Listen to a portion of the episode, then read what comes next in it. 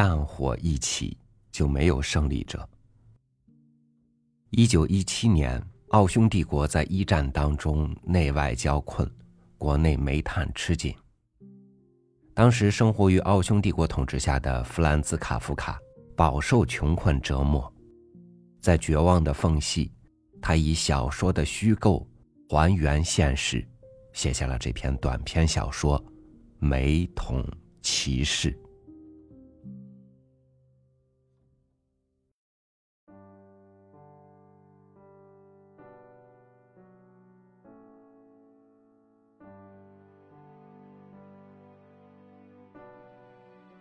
煤光了，桶空了，煤铲无精打采，炉子吐着凉气，房里滴水成冰。窗外挂霜的树叶枯干僵硬，天空俨然是一枚银盾，挡住所有祈求帮助的人。我必须搞到煤。我不能就这样背对冷漠无情的炉子，面向冷漠无情的天空，被活活饿死。我必须冲出这重重包围，踏上向煤店老板求援的路程。煤店老板对普通人的呼求充耳不闻，我必须不容辩驳的向他证实，我这里连一丁点煤也没剩，使他明白。对我来说，他便是天上的太阳。我要像一个乞丐那样去祈求他的帮助。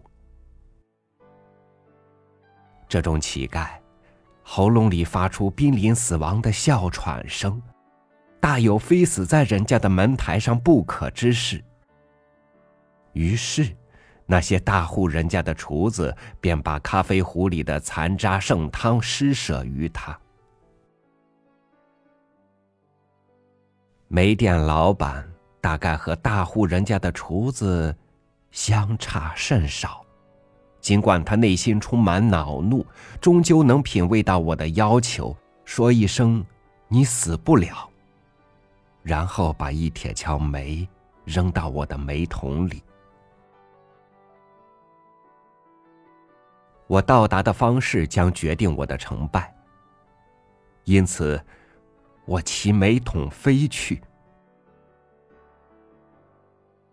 我骑在煤桶上，手握铜把，这缰绳再便当不过，艰难的拾级而下，到了楼下，我的桶却奇妙的腾空而起，飞了起来。即便是跪在地上恭顺的骆驼，起身时也没有我的煤桶这般尊严。那种畜生总爱在骑士的木棍下瑟瑟发抖。我骑着煤桶，在僵硬冰冷的街道上慢跑。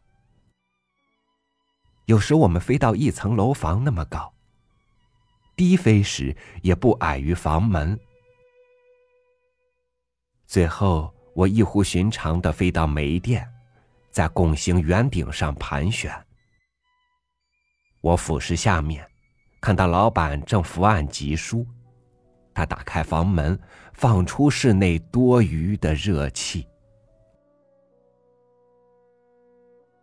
老板，我喊了起来。我的呼唤本已让冰霜冻得没有气息，又被我口中呼出的冷雾吞噬下去。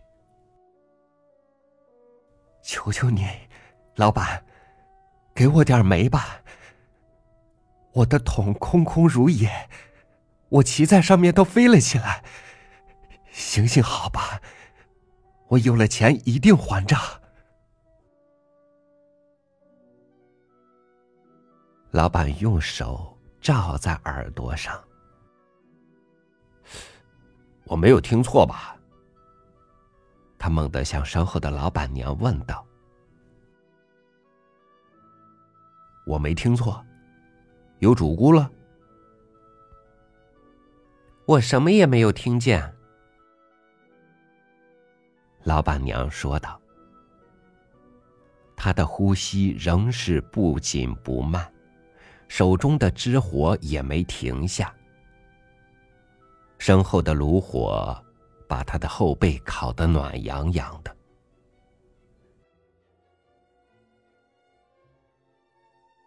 听见了，你一定听见了，是我老主顾了，忠实的老主顾。只是目前我一无所有。我大声喊着：“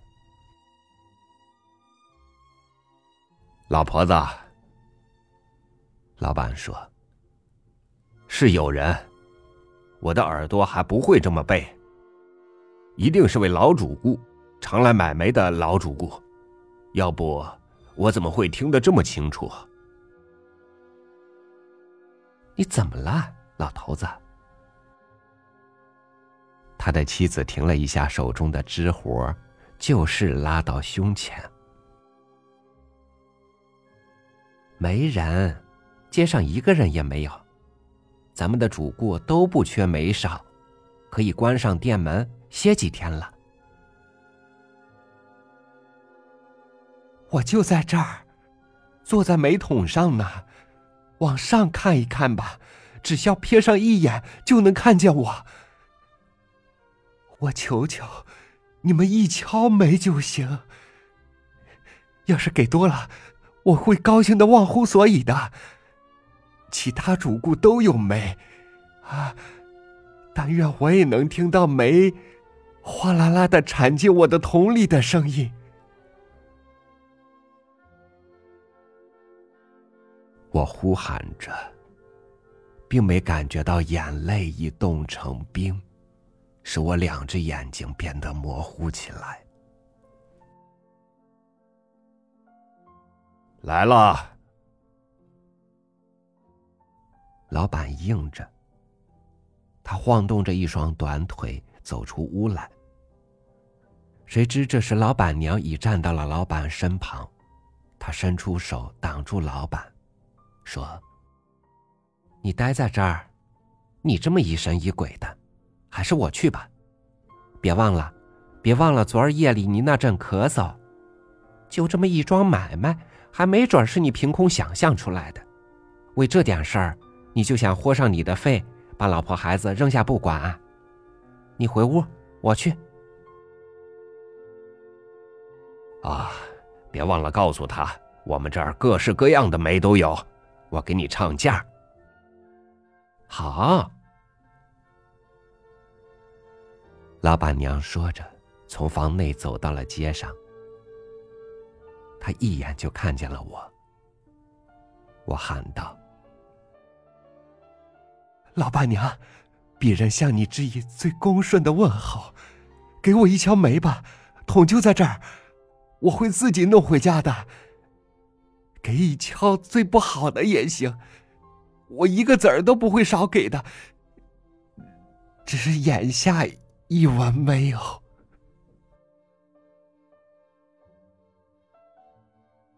眼下一文没有，这个字实属不祥之词，和附近教堂尖塔上的钟声混成一体，真不对味儿。哎，他要买什么？老板喊着：“什么也不买。”老板娘回答：“这里没人，连个鬼影也没有。我只听到钟敲了六下。我们该打烊了，天冷的要命。明天咱们还有好些买卖等着呢。”他什么也没看到。什么也没听到，不过，他还是解开围裙带子，想用围裙把我扇走。不幸的是，到处都是，看看如今大获全胜的恰恰是老板娘。我的美桶具有骏马的各种神功奇力却偏偏缺少这抵御能力。美桶太轻了。一个女人的围裙就把它扇在空中飞旋起来。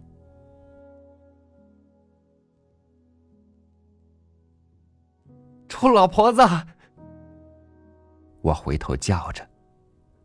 老板娘这会儿正转身回店，那神情几分轻蔑，几分欣慰。她朝空中挥舞着拳头：“臭老婆子，我只求你给我一条最差的煤，你连这么点忙都不帮。”说着，我便升到了冰山高处。永远的消失了。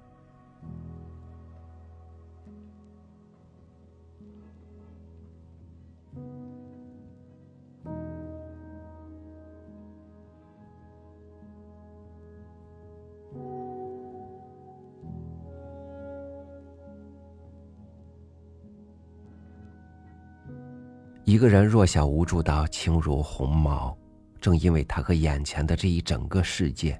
都不在相同的逻辑里，所以，他才那样孤单，那样不能被听到。这两个不同逻辑的世界，谁对谁错呢？在真实的世界里，依然冷清，没人光顾；在幻想的世界里，仍旧绝望，没人回应。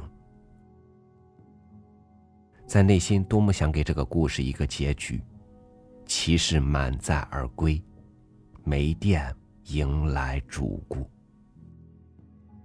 感谢您收听我的分享，我是朝宇，祝您晚安，明天见。